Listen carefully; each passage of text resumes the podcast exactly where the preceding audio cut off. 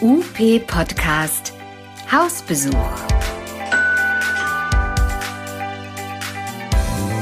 Was macht ihr so? Und was machen eigentlich die anderen? In dieser Reihe geht es ums Kennenlernen, ums Impulse geben und ums über den Tellerrand schauen. Was kennzeichnet eure Praxis? Was ist euer besonderer Schwerpunkt, eure Motivation und euer Antrieb? Wir sind Carola und Olaf. Und wir freuen uns, euch besuchen zu dürfen. Heute bleiben wir in Kiel. Und zwar sprechen wir mit einer Kollegin, die die erste tatsächlich tiergestützte Logopädin in Kiel gewesen ist. Ich weiß gar nicht, wie weit das zu dem Zeitpunkt schon anderweitig verbreitet war.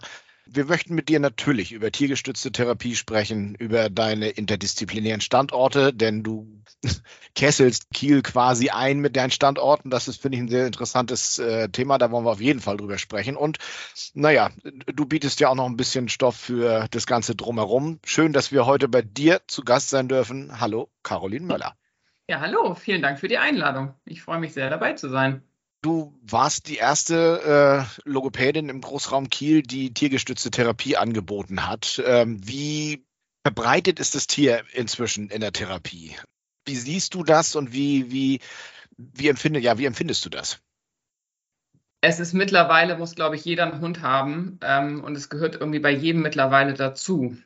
Was ich nicht so gut finde und diese Entwicklung auch sehr diskussionswürdig empfinde, wir haben ja parallel auch die Therapiebegleithunde ausgebildet oder machen es nach wie vor immer noch, wobei ich das in Zukunft wahrscheinlich nicht mehr tun werde aus verschiedenen Gründen. Aber dadurch weiß ich eben, dass es immer mehr Menschen werden, die meinen, sie haben einen netten Hund, den sie dann mal eben mit zur Therapie nehmen und mal mit in die Praxis und mal mit einsetzen. Und das ist eben nicht so einfach. Das Problem ist, dass es nach wie vor in Deutschland einfach nicht kontrolliert wird und auch nicht überprüft wird und kein Mensch ähm, da wirklich geschulten Blick drauf hat. Es ist mittlerweile so, dass man beim Gesundheitsamt die Zulassung nach Paragraph 11 beantragen muss. Das bedeutet, eigentlich wollen die Gesundheitsämter gucken, nicht wie geht es den Menschen, äh, Veterinäramt, genau, nicht Gesundheitsamt, das Veterinäramt. Wie geht's den Hunden? Also das ist sozusagen eine Kontrollinstanz eingeführt worden, was auch ganz gut ist. Aber es wird natürlich, es scheitert wieder an der Umsetzung. Und die Kriterien, die dafür zu erfüllen sind, die kann man nirgendwo nachlesen. Die sind in, im Kreis Plön anders als in der Stadt Kiel. Die sind sogar im Kreis Rendsburg-Eckernförde anders als in Kiel.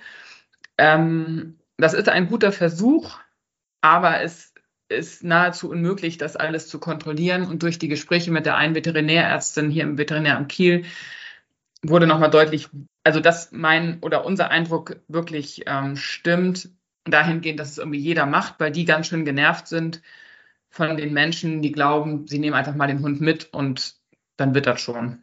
Wow. Ja. ja, hallo auch nochmal von meiner Seite. Da, da, war jetzt schon wahnsinnig viel drin in deiner Antwort, wo ich mir gleich ganz viele Stichworte machen konnte, von der Hundegesundheit über das Fundierte der Leute, ja. die das machen, über die Motivation, die dahinter steckt, ja. wollen wir unbedingt drauf eingehen. Aber vielleicht gehen wir erstmal nochmal einen Schritt zurück und gucken uns dich und deinen Hintergrund nochmal an. Passt ja auch zum Stichwort fundiert. Vorneweg, wir machen das beim Hausbesuch immer so, dass wir drei Begriffe in den Raum schmeißen, die alle den gleichen Anfangsbuchstaben haben und daran ähm, perlen wir die Kette auf. Okay. Und äh, für dich haben wir uns überlegt, dass wir den Buchstaben W nehmen, also lauter Wörter mit W. Bist du bereit dafür? Machst du mit? ja, ich bin bereit, natürlich. Okay. Und jetzt starten wir nicht mit dem Wund, sondern mit Wissensdurst, weil du eine äh, Vita hast, die man zumindest erstmal so vorfindet im Netz von dir, die schon mal ganz schön beachtlich ist. Ich muss selber mitlesen. Du bist ursprünglich Krankenpflegerin gewesen, hast dann die Ausbildung zur Logopädin gemacht, hast dann deinen Tiertrainerschein gemacht, äh, inzwischen mit eigener Ja, das Akademie. stimmt nicht ganz, aber erzähl erst mal weiter. ja, okay. Ja. Dann hast du äh, Personal Coach Weiterbildung gemacht, bist studierte Sozialpädagogin mit Masterabschluss wohlgemerkt. Nee, nur Bachelor. Und du bist beim Master dabei? Ja. Irgendwas war ja. da doch? Genau.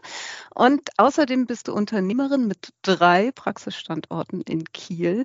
Und da stellt sich dann schon die Frage, wow, Wie viel Zufall ist dieser Werdegang und wie viel Plan steckt dahinter? Also bist du wirklich gestartet und hast gesagt, okay, und dann mache ich das, das, das, das, das? Oder ist das so Neugier getrieben, was deines Weges kommt? Ja, das Wissen, der Wissensdurst passt da genau zu. Also da, das war überhaupt nicht geplant. Okay. Hm, das war eigentlich alles gar nicht geplant. Krankenschwester bin ich geworden, weil ich nicht wusste, was ich machen soll. Meine Mutter war Krankenschwester und habe gesagt, ja gut, irgendwas muss ich ja machen. Ähm, Im Nachgang finde ich diese Ausbildung total wertvoll. Davon zehre ich bis heute. Es ist wirklich gut. Ich bin so dankbar, dass ich das machen durfte. Logopädie wollte ich irgendwie immer mal machen. Ich weiß nicht mehr, kann ich nicht mehr sagen, wie ich dazu gekommen bin. Damals war es aber so, dass die Schulen nur, dass, da gab es die Schulen erst ab Hamburg südlich.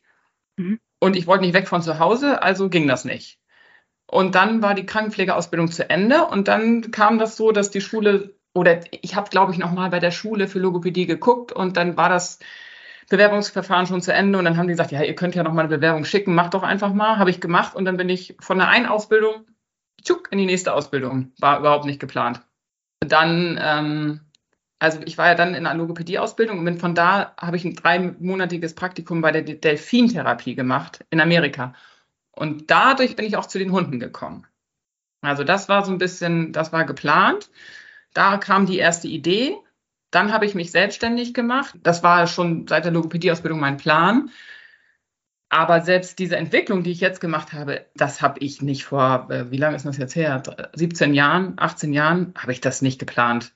Und okay. soziale Arbeit, also ursprünglich muss ich sagen, hätte ich eigentlich immer gerne Medizin studiert. Das fehlt noch in meinem Lebenslauf. Das muss ich da irgendwie noch ranpacken. das ist nach wie vor so ähm, ich wäre gern Pathologin geworden, hätte gern Medizin studiert, aber da habe ich dann nach der, nach der Krankenpflege die Kurve nicht gekriegt. Also, und dann hatte ich die Logopädie und eh, so. Also ich musste dann jetzt noch so fünf bis acht Jahre warten und dann muss ich nochmal, weiß ich auch nicht, dafür bin ich jetzt zu alt. Aber, aber, ja, aber wenn du jetzt sagst, fünf bis acht Jahre warten und da gibt es noch eine Idee, ähm, Okay, bisher hat das also irgendwie immer dann so gepasst oder es kam dann gerade so. Würdest du das so dann auch weiter handhaben oder sagst du, nee, weil jetzt habe ich ja ein ganz anderes Fundament. Äh, jetzt gehe ich mit fünf Jahresplan vor. Es gibt ja ganz viele Leute, die sagen, okay, da will ich hin. Nee, meine ich. Hin. Das kann ich, mache ich, mache, habe ich noch nie gemacht. All das, was entstanden ist, das ist entstanden, weil ich tolle Menschen um mich herum hatte. Das muss man auch dazu sagen, die tolle Ideen hatten. Ähm, natürlich ist die soziale Arbeit, das ist auf meinem Mist gewachsen, aber so mit diesen Praxen jetzt oder auch mit dem allen drei zusammen, der Osteopath, der noch dabei ist, der kommt, weil Marie, eine Logopädin-Kollegin, sagte, ey, ich kenne da einen, lad ihn doch mal ein und dann lade ich den ein. Das plane ich nicht. Das, äh, dann lade ich den ein, dann, dann findet man sich gut und dann läuft das. Aber ich habe noch nie einen Fünfjahresplan gemacht. Ähm, und wenn ich jetzt sage, ich studiere in fünf Jahren Medizin, ähm, also ich, wenn ich mir sage, ich möchte das irgendwann tun, dann würde ich das irgendwann machen. Aber ich habe noch nie nach ähm, Excel-Tabellen oder so gearbeitet. Ich mache das immer mehr so nach, okay, was muss gemacht werden? Natürlich. Das muss gemacht werden, das mache ich auch und auch zuverlässig, aber ich lasse mich dann halt auch gerne mitreißen von Ideen. Und das ist sicherlich auch der Grund, warum es jetzt so ist, wie es ist. Wenn du dann jetzt überlegst, okay, überlegst du, ich hätte jetzt gern noch einen dritten Praxisstandort oder kommt jemand zu dir und sagt, mh, hm, guck mal, da sind Räume frei, die sind doch schön. Da kannst du auf die, aufs Wasser gucken und ist dicht beim. Schloss in Kiel und so weiter. Ist das der Weg? Also ich kann jetzt ja sagen, wie das war. Die erste Praxis alleine gemacht. Die zweite Praxis in Plön hatte ich mal eine übernommen. Das ist dann auch so passiert. Die habe ich aber wieder abgegeben, weil das war in Plön. Dann kam Garden dazu. Das habe ich aktiv gemacht. Ganz alleine mit meinen alten Möbeln aus meiner ersten Wohnung habe ich die äh, da reingeschleppt und dann war die Praxis da. Ähm, und dann kam ja, und dann kam der große Wechsel von, einer, von einem Umzug hier in Emschenhagen. Und das war nicht geplant. Das kam dann so, dass ähm, Franzi, die Ergotherapeutin, meinte, cool, wir machen mal Ergotherapie in Garden. Wir hatten viel zu wenig Räume, das ging alles gar nicht. In Emschenhagen hatten wir auch viel zu wenig Räume, also mussten neue Räume her. Also habe ich neue Räume gesucht, aktiv. Dann sind wir umgezogen. Dann wird das hier natürlich ganz groß. Und dann, und dann ist die Burgstraße oder beziehungsweise die dritte Praxis ist eigentlich nur, nur in Anführungsstrichen ist entstanden, weil Kollegen, es gab ja hier die Baustelle auf der 76 und da mussten wir hin und zurück. Und dann haben Hanna und Janina gesagt, oh, Caro, ey, das geht nicht. Wir, wir brauchen einen Standort in der, auf dem Westufer. Ich kann doch jetzt hier nicht ein Jahr da. Ich so, ja, ist klar. Ich kaufe euch jetzt hier eine Praxis, weil ihr nicht durch den Stau rollt. Und ähm, dann habe ich gedacht, naja, wieso eigentlich nicht? Ist auch irgendwie geil. Also auf dem Westufer haben wir, haben wir eigentlich noch nichts. Und dann habe ich gedacht, okay, aber wenn dann sowieso wieder alles drei und dann eigentlich auch noch ein Osteo dazu und eigentlich gerne Psychotherapeuten, aber den habe ich jetzt noch nicht. Ähm, das war dann wieder meine Idee und dann sind wir losgegangen und haben Räume gesucht. Also ich, ich bin so die, ich bin, ich mache das dann halt, aber viele Ideen kommen auch von tollen Menschen um mich rum. Aber es geht ja irgendwie auch auf. Kannst du sagen, was dich triggert? Triggert im Positiven, das jetzt zu machen, meinst du? Ja, genau. Ähm, hauptsächlich triggert mich mittlerweile diese Zusammenarbeit mit den dreien, mit den drei beziehungsweise vier Professionen ja mittlerweile. Das triggert mich richtig. Da würde ich sagen, okay, ich kaufe jetzt einfach alle Praxen in Kiel auf und wir machen das nur noch. Wir schmeißen alles zusammen, weil aus meiner Sicht hat alles andere einzeln ja, sicherlich auch einen Effekt, aber es ist sehr wertvoll, was wir hier haben. Das muss ich schon, da muss ich mir schon mal auf die Schulter klopfen, das darf ich jetzt auch mal so sagen, weil der Blick ein ganz, ganz anderer ist. Und wenn ich gucke, was die Physiotherapeuten sehen, wo ich denke, was? Ach so, ah, okay, und der Osteopath noch dazwischen und der Ergotherapeut sagt, ja, wie sollen die reden? Also die hat ja hier also ganz körperlich und wie sollen das funktionieren? Dann ist das schon, das ist schon geil. Das ist schon richtig heißt, cool. Der Austausch unter den ja. Professionen bei euch ist auch ein intensiver und total. ein äh, gesetzt gewollter. Ja, total. Auch das ist ungeplant und spontan, also das darf ich sagen, aber ich hole mir dann auch einfach einen Physiotherapeuten rein und sage, irgendwas ist hier komisch, kannst mal kurz gucken. Natürlich ist es dann keine richtige Behandlung und Diagnostik, aber der sieht natürlich innerhalb von zehn Minuten, Olaf wird das wissen, irgendwas, was ich nicht sehe. Und ähm, dann macht man weiter. Also ja, das ist sehr intensiv, das ist wirklich gut und läuft. Ja. Ich stelle mir die Situation vor, du hast zwei Kollegen, die keinen Bock auf Stau haben und durch die Stadt fahren und sagen, ich hätte gerne hier einen Praxisstandort. Du zauberst denen einen Praxisstandort. Wie bist du in der Lage, ähm, diesen Praxisstandort dann auch noch mit Leben zu füllen, mit Personal, mit Kollegen, weil die Kollegen, die keinen Bock haben, durch den Stau zu fahren, die fehlen dir ja dann wahrscheinlich in der anderen Praxis ja. irgendwo. Und Kann wenn man sich sagen, mal deine, wenn man mhm. sich deine Zeit mal durch, deine Website durchguckt, ähm, da stehen neben Moment mal, 20 Therapeuten auch noch 18 Vierbeiner drauf. Mhm. Ähm, wie kriegst du diese Leute ran? Ich glaube, ähm, also in, ran kriege ich die, weil viele Interesse haben, mit allen zusammenzuarbeiten und die Hunde. Und ich weiß, also ich kann es, das ist, das kann, die Wahrnehmung kann falsch sein, aber irgendwas scheine ich richtig zu machen. Ich glaube, die fühlen sich hier auch wohl. Das wissen die natürlich von Anfang an nicht, aber ich lasse die am Anfang immer mitlaufen und sage, guck dir das an, weil was wir hier reden oder Zeugnisse interessieren mich sowieso nicht. Mir ist wichtig, wie du dich hier wohlfühlst. Man kann alles an Wissen nachlesen. Ähm, ich brauche Leute, die selbstständig sind und die Bock haben, auch nicht 9 to 5 zu arbeiten, sondern und so weiter. Lass die mitlaufen und wenn die dann das Gefühl hier kriegen und denken, wow, ich fühle mich hier wohl, dann sind die auch dabei. Und dann ist das, ich glaube, dadurch gelingt mir das gut. Ich habe ja auch eine Durststrecke gehabt. Also wir haben auch teilweise, habe ich gedacht, okay, jetzt kann ich hier einladen, äh, zumachen. Aber die Kurve haben wir dann gekriegt. Ähm, und ich bin, ich scheue auch nicht zu sagen, nee, okay, wir haben jetzt hier, jetzt sind hier irgendwie gerade genug. Also ich, ich gucke mir die Leute auch an oder ich spreche auch mit denen, obwohl wir eigentlich genug haben. Und sage, okay, die hat Bock, vielleicht fährt die nur Hausbesuche. Räume haben wir keine mehr. Ich weiß nicht, was damit wird. Und auch da mache ich dann keinen Plan. Aber ich versuche meistens einen Schritt weiter zu denken und zu überlegen, okay, jetzt, das ist jetzt Stand, jetzt ist super. Aber wer weiß denn, was in drei Monaten ist? Und da gibt es ja viele Möglichkeiten. Ähm, da ist also ganz viel Intuition auch dabei. Mhm. Und du hast gerade so nett gesagt, ich lasse die dann mal mitlaufen. Das nehme ich mal als ähm, Schwank hin zum nächsten Stichwort, nämlich Welpe. Laufen die Vierbeiner auch erstmal so mit? Wonach wählst du die ähm, Welpen für die Therapie aus? Ich will die gar nicht aus, sondern das machen unsere Hundetrainer, mit denen wir auch die Ausbildung gemacht haben. Das haben wir klar abgegrenzt. Also ich könnte das mittlerweile schon auch sehen in einem Wurf. Aber der, der Hundetrainer geht in einen Wurf, man macht einen Welpentest, beziehungsweise einen Welpenausschlusstest. Man wählt die Welpen aus, die nicht geeignet sind, die da wären zu schüchtern, zu ängstlich, die sich nicht anfassen lassen, etc. pp die sich nicht motivieren lassen. Du willst auch nicht den, der als erstes an der, an der Zitze ist und die ganze Zeit an deinem Bein hochspringt. Den möchtest du auch nicht, sondern du möchtest eher den, der, okay, es wird sich nicht um mich gekümmert, ich warte mal kurz. Das heißt, man nimmt schmeißt die anderen raus und sprichwörtlich, und nimmt, hat dann im Idealfall zwei, drei Welpen in einem Wurf. Nachdem man, nachdem man aber vorher noch eine Rasseberatung gemacht hat, weil das ist eben das Hauptproblem in der heutigen Gesellschaft, dass die Leute sich einen Hund holen, weil der ja ach so süß ist. Also diese Aussies, die sind ja alle, sehen ja alle so hübsch aus. Die Aussies sind hochtriebige, selbstständig arbeitende ähm, Hütehunde. Den tust du in einem Kindergarten keinen Gefallen. Du glaubst gar nicht, wie viele Aussies ich in der Ausbildung habe, wo ich denke, Alter, ihr habt doch, ah, das ist so, als würde man einen Hochleistungssportler, weiß ich nicht, an Stuhl fesseln. Ich habe keine, ich, mir fällt jetzt nichts Besseres ein, aber die Leute machen sich keine Gedanken darüber. Das heißt, im Idealfall überlegst du dir ganz genau, was kann ich wirklich leisten? Und dann kommst du auf eine Rasse, die bei mir zum Beispiel ein Pommes oder ein Kalle ist. Die habe ich ja nicht ohne Grund. Die haben auch Bock, aber wenn die mal drei Tage in Anführungsstrichen nur rumschimmeln und in der Praxis rumliegen, dann kriegen die kein, keine psychischen Auffälligkeiten im Gegensatz zu einem hochtriebigen, leistungsstarken Herdenhund. Ja, ähm, Kurz ja. mal Pommes und Kalle erläutern. Soll ich erläutern?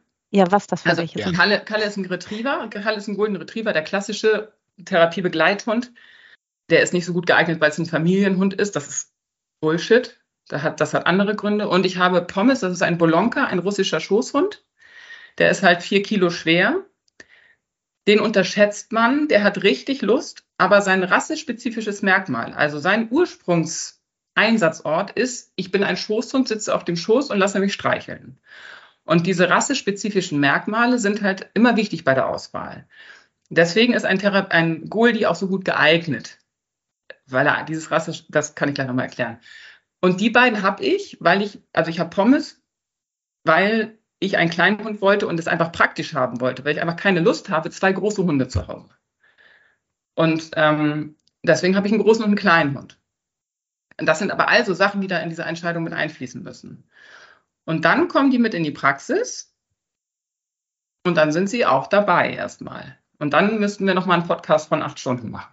Okay.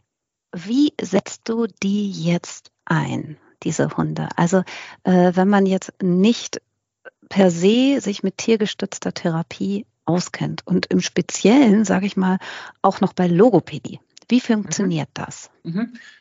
Die werden halt eingesetzt als ein Therapiematerial sozusagen. Es klingt jetzt ein bisschen fies, aber so kann man sich das am besten vorstellen. Oder als ein, eine Methode oder als Unterstützung. Also, so können die Hunde zum Beispiel entweder mitwürfeln oder wenn wir phonologische Arbeit in der Logopädie machen, können die Kekse abgesammelt werden von den phonologischen Lautsymbolen. Und mit diesen Keksen kann man dann wieder ganz körperlich was machen. Also sprich, die Kinder sollen sich überlegen, wo kann man die verstecken? Wo kann man, können die Hunde überhaupt rankommen? Oder wir fahren mit dem Rollbrett irgendwo hin, dann haben sie gleich wieder eine Ganzkörperspannung und verstecken die Kekse. Das hat dann nichts rein mit der Logopädie zu tun, aber wir arbeiten ja nicht nur rein logopädisch, wie ich zu Anfang sagte, sondern wir gucken ja auf alles. Ähm, wir binden diese Hunde und die Kekse dazu ein in die Behandlung. Das geht relativ einfach. Also die können natürlich irgendwelche Muckelsteine sammeln, aber sie können auch eben Futtersteine, Futter sammeln und damit machen wir dann wieder was. In der Physiotherapie kann man um Kegel rumlaufen oder man kann aber auch über einen Hund rübersteigen. Man braucht gar nicht so viel Materialien, sondern einfach nur so ein bisschen Kreativität. Ähm, bei vielen Kindern ist es aber auch wirklich so, dass die Motivation einfach viel größer ist. Da reicht es meistens schon, wenn der Hund nur da ist. Also ich habe viele Kinder in der Burgstraße. Da habe ja ich und Julia, die Ergo haben einen Hund, die anderen haben noch keinen. Ähm, so ist es dann so, dass die häufig auch bei Hanna sind oder bei Janina. Und wenn ich den nicht mit habe, dann ist halt so, oh, die sind nicht da. Das ist, die machen da gar nicht viel. Ne? Die gehen dann einmal rüber, dann sitzen die vielleicht mal mit in der Hängematte oder die sitzen mal mit in der Schaukel. Ähm, es wird als Bewegungsunterbrechung in der Behandlung einfach mal der Futterbeutel über den Flur geschmissen oder oder. Und das ist dann schon richtig doof. Also das, man denkt immer, man muss ganz viel tun, muss man gar nicht. Merkst du einen Unterschied, wenn zum Beispiel Kinder an, an äh, Hunde in der Behandlung gewöhnt sind? Ähm, die werden sich ja wahrscheinlich, wenn sie in die Praxis kommen, als erstes erstmal nach dem Hund umgucken. Und wenn sie feststellen, der Hund ist nicht mit, aus welchem Grund auch immer, hat die Therapie eine andere Qualität? Ähm, also das kann ich dir nicht sagen, weil bei uns immer irgendein Hund irgendwann wieder da ist. Das heißt, wir haben meistens höchstens ein, zwei Wochen keinen Hund. Die Reaktion, oh, sind die nicht da, das ist ja doof. Ähm, aber dann hat die, also das ist zu gering, als dass ich davon sagen, sprechen könnte, die Qualität ist nicht gut.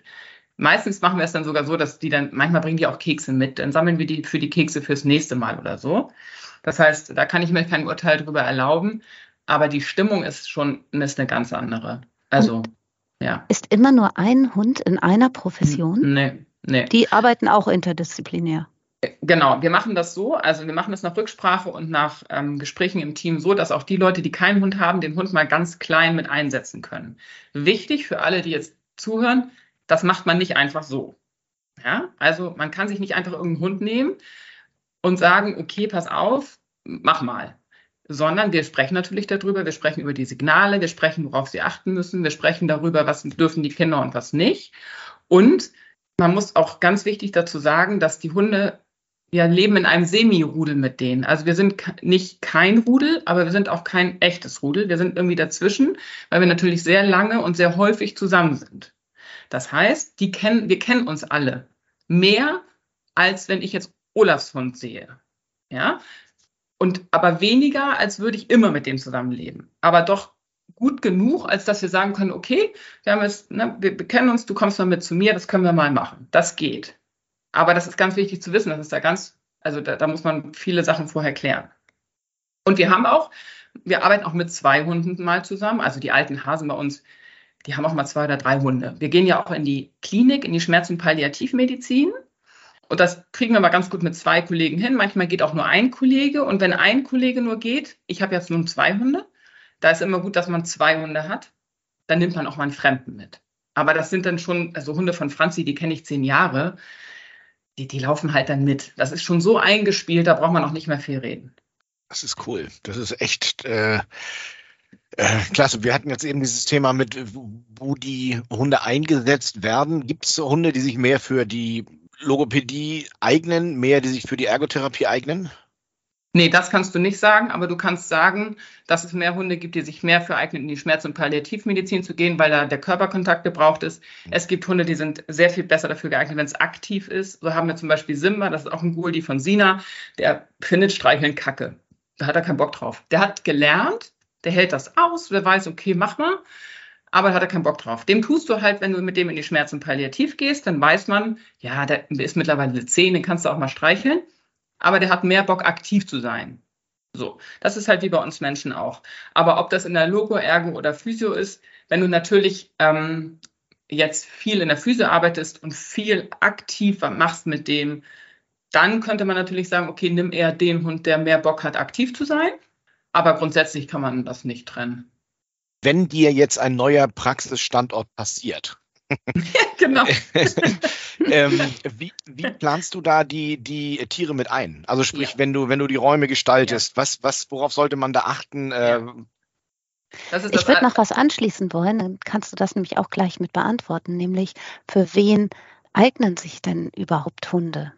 Also zu der ersten Frage, auf jeden Fall planen wir das mit ein. Das erste, was immer gekauft sind, sind die Hundekissen und die Hundenäpfe und das Futter, weil wir brauchen eigentlich keine Spiele, außer wir haben, also wenn wir genug Futter haben, dann haben wir alles und einen Apportierbeutel und das reicht dann auch schon.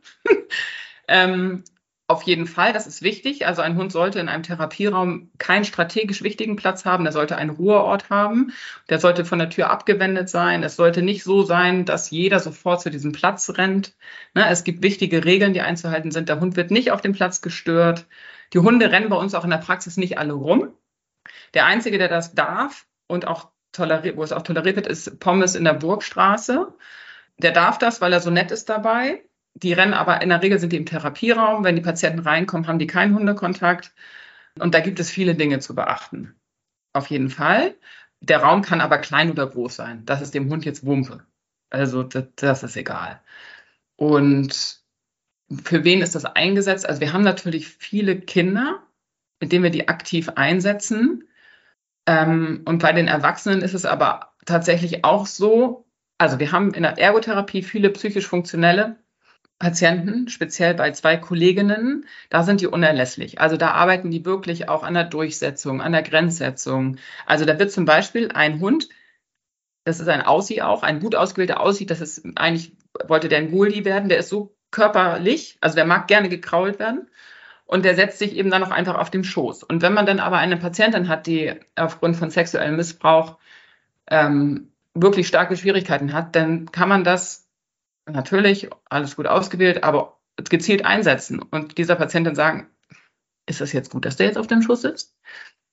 Das macht man natürlich nicht gleich in der ersten Stunde und so weiter, aber das heißt, man kann so ein Verhalten von Hunden, das eigentlich nicht gewünscht ist, aber mal fokussieren, um dann mit dem Patienten auch daran zu arbeiten, das eben nicht zu wollen und zu sagen zu dem Hund, ich will das nicht. Das ist sau schwer für die Patienten. Das ist ja eh schwer. Aber dann auch noch diesem netten Hund zu sagen, geh jetzt bitte runter, ähm, das ist ein großer Einsatzort bei Erwachsenen. Bei den Älteren, wenn wir jetzt ähm, Aphasie-Patienten haben, kann man alles Mögliche machen. Aber da ist es meistens auch mehr Motivation.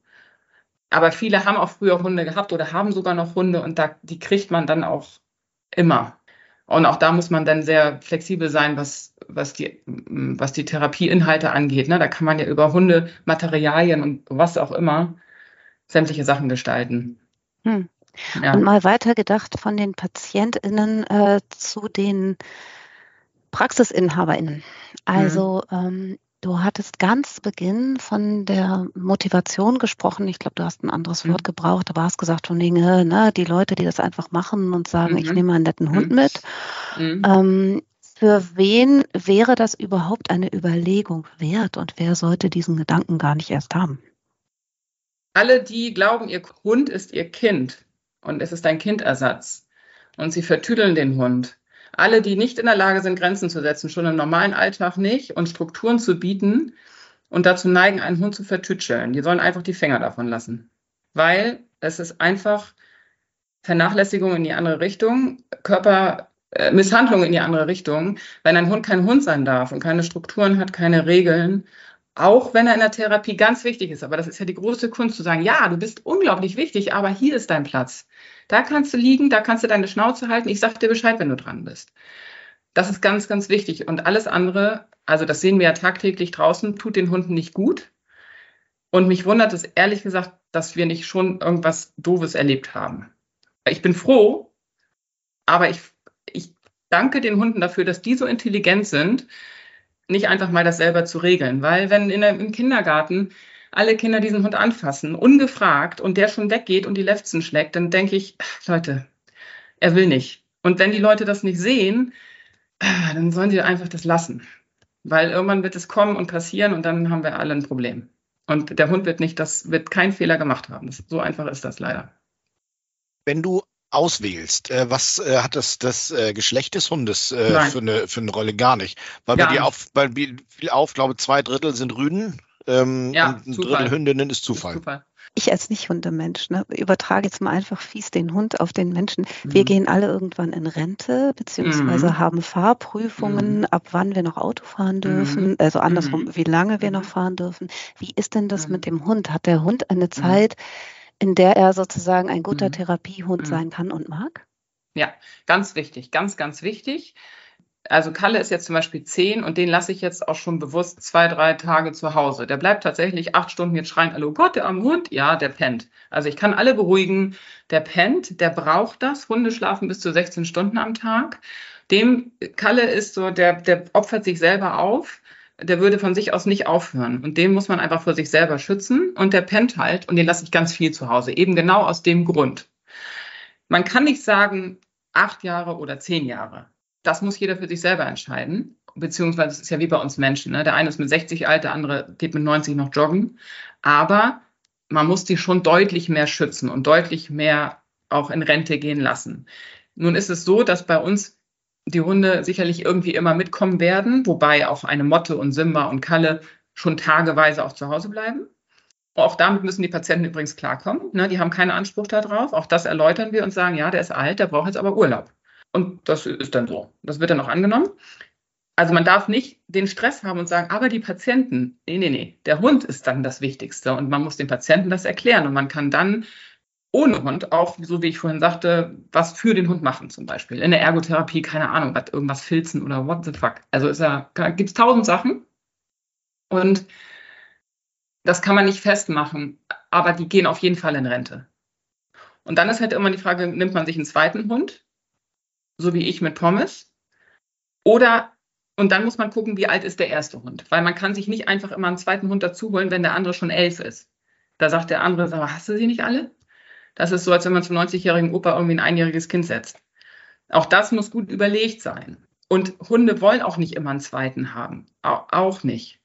Ja, bei den meisten funktioniert das und die meisten Hunde sind klug genug, dass sie es irgendwie hinkriegen. Aber auch das ist nicht immer gut für die Hunde. Ihr geht auch auf Palliativstation, hattest du erzählt. Ähm, eine Sache, die ich mir überlegt habe, ist, wenn die Hunde ja re vielleicht regelmäßig oder häufiger bei den Patienten sind und es denen zunehmend schlechter geht und sie vielleicht dann irgendwann tatsächlich dann auch versterben. Äh, wie reagieren da Hunde? Weil du sprachst jetzt eben gerade davon, dass du die Hunde auch schützt und auch vor sich selber schützen ja. musst und so ja. weiter. Wie, also wie ist da so eine Situation? Ja. ja, wir haben in der Palliativmedizin das te teilweise so, dass wir die nur ein oder maximum zweimal sehen in den seltensten Fällen ganz häufiger. Ähm, ganz wichtiges Thema, weil den Krebs, den, wenn wir den schon riechen, das kommt zum Glück nicht häufig vor, aber es kommt vor, die Hunde mindestens anderthalb Millionen Mal besser das wahrnehmen als wir. Und die können das nicht, denen kann man das nicht erklären, die können das nicht einordnen, die müssen das einfach durch positive Verstärkung erleben, dass es nicht schlimm ist. Ganz, ganz, ganz wichtig. Und da gibt es auch schon Situationen, wo wir den Hund auch rausnehmen müssen aus der Situation, weil wir merken, er kann nicht mehr. Dann nehmen wir den Hund raus. Äh, raus bedeutet dann natürlich nicht, wir bringen den vor die Tür. Im Idealfall sollte man das tun, aber raus ist, wir nehmen ihn weg vom Patienten, er liegt dann halt in der Ecke, er braucht nichts mehr machen. Deswegen gehen wir auch meistens immer mit zwei Hunden hin. Also wir gehen wirklich nur zur Not mit einem Hund hin. Ähm, weil das ist schon, wir sind zwei Stunden da, das ist eigentlich too much. Das weil kann man das mal machen. Tier auf die Krankheit so empfindsam reagiert. Ja, die, die riechen das. Ne? Die riechen mhm. das. Es gibt ja auch Epileptiker-Warnhunde, die riechen ja, wenn der epileptische Anfall bevorsteht, mhm. die riechen den Krebs, die riechen auch, wenn du schwanger bist, ohne dass du weißt, dass du schwanger bist. Das nehmen die wahr und die riechen schon den Tod. Das mhm. merken die. Die reagieren in der Regel, und die Erfahrung ist nicht ängstlich oder so, auf die Menschen, weil die Menschen trotz ihrer schweren Krankheit und im Sterben liegen, so dankbar sind. Ja?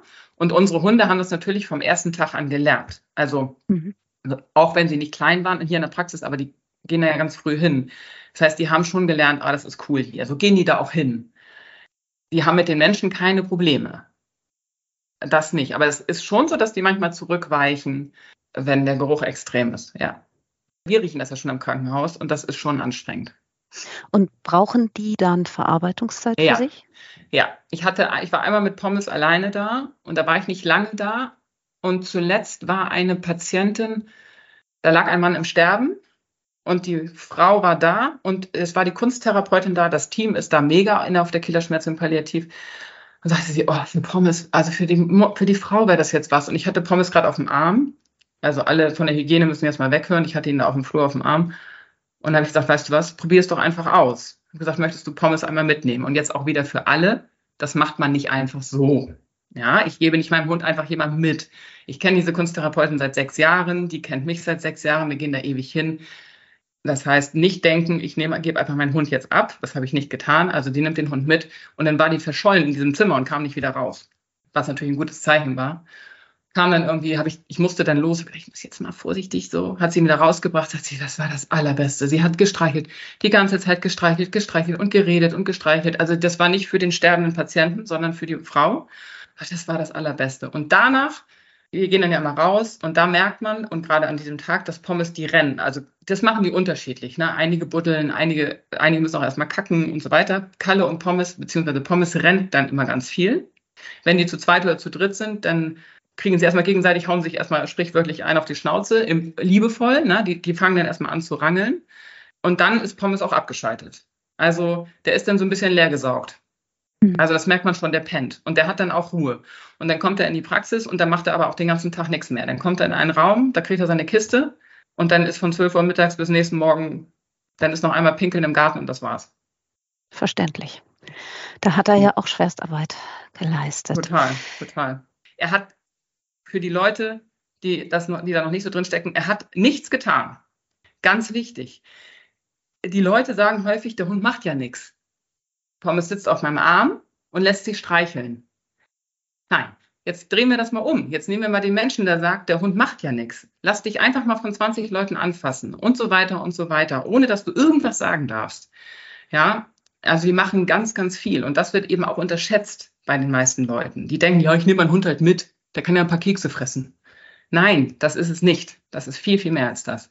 Naja, und eben das, was du ja eingangs auch schon sagtest mit dem Geruchssinn und äh, dem ja. Hörsinn und so weiter, ja.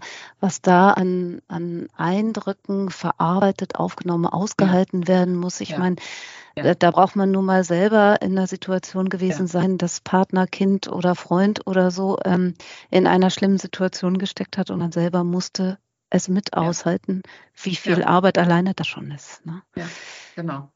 Ja, nach diesem Thema ähm, ist es nicht ganz einfach vielleicht, aber wir wollen unser WWW, unser drittes W, dann auch noch gerne äh, mit dir besprechen. Und da haben wir das Wort Welle gewählt. Und zwar, ob dieses interdisziplinäre Arbeiten, du hast da eben schon mal sehr, sehr schwärmend von gesprochen, ob das, das wird ja immer mehr. Ist das eine Modeerscheinung? Ist das äh, sinnvoll? Ähm, du warst sehr, sehr begeistert davon. Das klingt für mich so, ja, nie wieder was anderes. Ist das etwas, was du prinzipiell jeder Praxis, die irgendwo die Räumlichkeiten hat, empfehlen würdest? Rein medizinisch, ja. Rein medizinisch gibt es für mich nichts Besseres. Rein medizinisch kannst du das nicht wegdiskutieren und nicht mit guten Argumenten dem widersprechen, meiner Meinung nach. Rein ähm, personell und menschlich ist das sicherlich nicht für jeden möglich, weil ich natürlich als Logopädin auch ein Interesse daran haben muss, neue Sachen zu lernen oder ob ich jetzt ein Physio oder Ergo bin als Chef. Das heißt, ich muss ein Interesse haben an den Kollegen, die eben nicht mal das machen, was ich mache. Ich muss die alle gleich behandeln. Ich darf nicht, ich muss sie alle gleich wertvoll behandeln und das gelingt sicherlich nicht allen gleich gut. Aber wenn du die Räume hast und wenn du da Bock drauf hast und wenn du das Personal hast und wenn es auch erstmal nur 111 ist, also einer von da, einer von da, einer von da, dann äh, wüsste ich gar nicht, was dagegen sprechen sollte. Gar nichts. Aber weil du sagst, die Räume, ist das nicht vielleicht sogar gerade auch die Chance für diejenigen, die eben nicht Angehörige einer großen Kette sind, dass man eben sagt, man hat nicht den Riesentempel mit der riesigen Fläche, wo zig Geräte stehen, wo Braucht man, sagen kann und so weiter und so fort, sondern ähm, gerade für diejenigen, die halt eben den Weg nicht gehen, zu sagen, aber dafür habe ich drei. Räume und drei hm. Professionen. Hm. Genau, da muss man wieder, muss man wieder auf unsere Zulassungskriterien und so gucken. Aber ja, wir haben in Elmschenhagen ja auch Miniräume, äh, in Garden Miniräume an, haben da aber zwei Professionen zugelassen. So, mehr geht dann auch nicht, aber ja, auf jeden Fall. Und das ist so wertvoll. Würdest du dir denn wünschen, dass die Ausbildung äh, zum, ich sage jetzt mal bewusst Therapeuten, dass die sich in die Richtung ein mhm. bisschen entwickelt, damit wir mal gucken, wohin schwappt denn die Welle jetzt eigentlich, auf der ja. wir vielleicht gerade sind? Ja, auf jeden Fall. Auf jeden Fall. Die sind da viel zu sehr in ihrem Kokon noch drin. Auch wenn ich jetzt mit der Schule für Logopädie rede, da sieht man, das sind immer noch die alten, die alten Kolleginnen, da sieht man mal, wenn wir mit unseren Ideen kommen, und die kommen ja nicht von mir, die Ideen, also die kommen dann ja so aus dem Team und aus dem Interdisziplinären, dass die sagen, ach ja, stimmt, ach ja, könnte, ach ja, ja, stimmt. Ähm, das, das ist so wichtig, weil ich kann halt nicht nur auf die Sprache gucken, es funktioniert, also das kann ich, wenn das Kind nur lispelt, ja, okay, aber äh, wenn das Kind im, im Zehenspitzengang läuft, und bei mir ist, weil es phonologisch pathologische Prozesse hat, dann bringt es nichts, wenn ich an diesen pathologischen Prozessen arbeite. Muss ich auch mal gucken, was ist mit dem Zehenspitzengang los? Oder warum nässen die noch ein mit sechs, sieben Jahren? Was ist da los? Das kann ja viele Gründe haben. Unbedingt. Das ist ganz, ganz wichtig. Wir haben jetzt gerade, unser Osteopath hat gerade eine Arbeitsgruppe ins Leben gerufen, was, ich kann dir dazu noch nichts sagen. Ich, also, ich werde das erfahren, was die Nase, also was die Nasenatmung macht oder nicht macht und wie das alles zusammenhängt habe ich gedacht, aha. Er sagt, ja, es ist total wichtig, sagt er. Ich sage, wenn du das sagst, glaube ich dir das. Dann mach das mal. Also haben die jetzt irgendwie eine Arbeitsgruppe ähm, äh, ins Leben gerufen und erarbeiten das jetzt. Da habe ich gar keine Ahnung von, aber finde ich ja super. Aber sowas alles würde einem total durch die Lappen gehen. Klingt Klingt sehr, sehr spannend tatsächlich. Ähm, das ist so die Wunschvorstellung von dem, wo du sagst, dass das in die Richtung gehen soll. Wo siehst du, wenn du das ein bisschen realistisch betrachtet, wo siehst du unsere Therapieberufe in den nächsten fünf oder zehn Jahren? Findest du dich dann dabei überhaupt noch wieder, wenn die Entwicklung nicht so weit geht, wie du willst, oder meinst du, da teilen sich irgendwo die Ja, Dinge? also ich glaube, ich würde mich, finde mich da schon wieder, aber ich würde das noch ausbauen. Also ich würde noch wenn ich dann meinen mein Master fertig habe und mein Medizinstudium, mache ich noch eine Ausbildung zur systemischen Therapeutin, weil das finde ich nämlich auch ganz wichtig. Oder vielleicht mache ich die systemische Therapeutin noch zuerst und würde auch würde das noch ausbauen im Sinne von Elternarbeit, ganz viel Elternarbeit, weil ich finde, in unserer Gesellschaft werden die Eltern, also wir haben da mit, teilweise mit Kindern zu tun, wo du denkst, das ist überhaupt, wir haben ein, die haben ein klares Eltern-Kind-Problem, also ein Elternproblem und kein Kindproblem. Das sind ja so Verhaltensauffälligkeiten, die können wir alle gar nicht mehr, das können wir gar nicht mehr leisten. Also das würde ich noch ausbauen. Ob es nun mit einem Kindertherapeuten, äh, mit einem Psychotherapeuten für Kinder ist, was ich nicht so schön finde, weil die Kinder eigentlich zum Psychotherapeuten müssen. Eigentlich müssen sie zur Familientherapie und zu was Systemischen. Das würde ich noch mit reinmachen. Dann, also dann sehe ich mich da schon noch. Was die Zukunft für alle macht, also ich glaube, alle Praxen, die alleine sind, ey, keine Ahnung. Ich befürchte, die werden das nicht schaffen, wenn das so weitergeht. Also ohne dir schlecht reden zu wollen, sondern jetzt einfach, einzig und allein von diesem Druck und so weiter und so weiter. Und wenn es richtig doof läuft, dann kaufen irgendwelche großen Konzerne irgendwelche Praxen auf. Aber ich denke, am meisten Chance hat man, wenn man sich breit gefächert aufstellt mit ähm, vielen Professionen. Ja. Weil es wird, man wird uns ja brauchen müssen. Man wird uns brauchen. Ist halt die Frage, inwieweit die Kassen das schaffen, uns mürbe zu machen. Aber je größer man ist, muss man auch mal ganz klar sagen, desto mehr Umsatz hat man, desto mehr Anwälte kann man sich leisten und desto mehr kann man auch einfach mal gegen angehen. Und wer dafür Anregungen, kreative Einfälle oder auch einfach nur etwas Mutzuspruch benötigt, darf dich vielleicht kontaktieren? Sehr gerne, sehr gerne. Super. Dann werden wir deinen Kontakt in die Show Notes mit reinpacken und sagen an dieser Stelle herzlichen Dank. War mir Vielen eine Freude. Dank. Das war UP Podcast, der Podcast rund um Therapie und Praxis. Immer mittwochs gibt es eine neue Folge und um die nicht zu verpassen, abonniere uns einfach. Du findest UP Podcast auf Spotify, Deezer, Apple Podcasts und Google Podcasts und natürlich unter www.up-aktuell.de slash podcast. Außerdem sind wir bei Facebook, YouTube und Instagram und wir freuen uns, wenn du uns dort Kommentare und Bewertungen hinterlässt und uns teilst. Übrigens, wenn du uns gerne einmal live erleben möchtest, dann komm zum Netzwerktreffen am 3. Juni in Düsseldorf-Karst.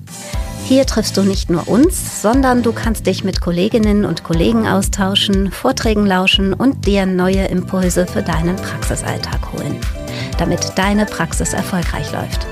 Alle Infos zum Netzwerktreffen 2023 gibt es unter op-aktuell.de.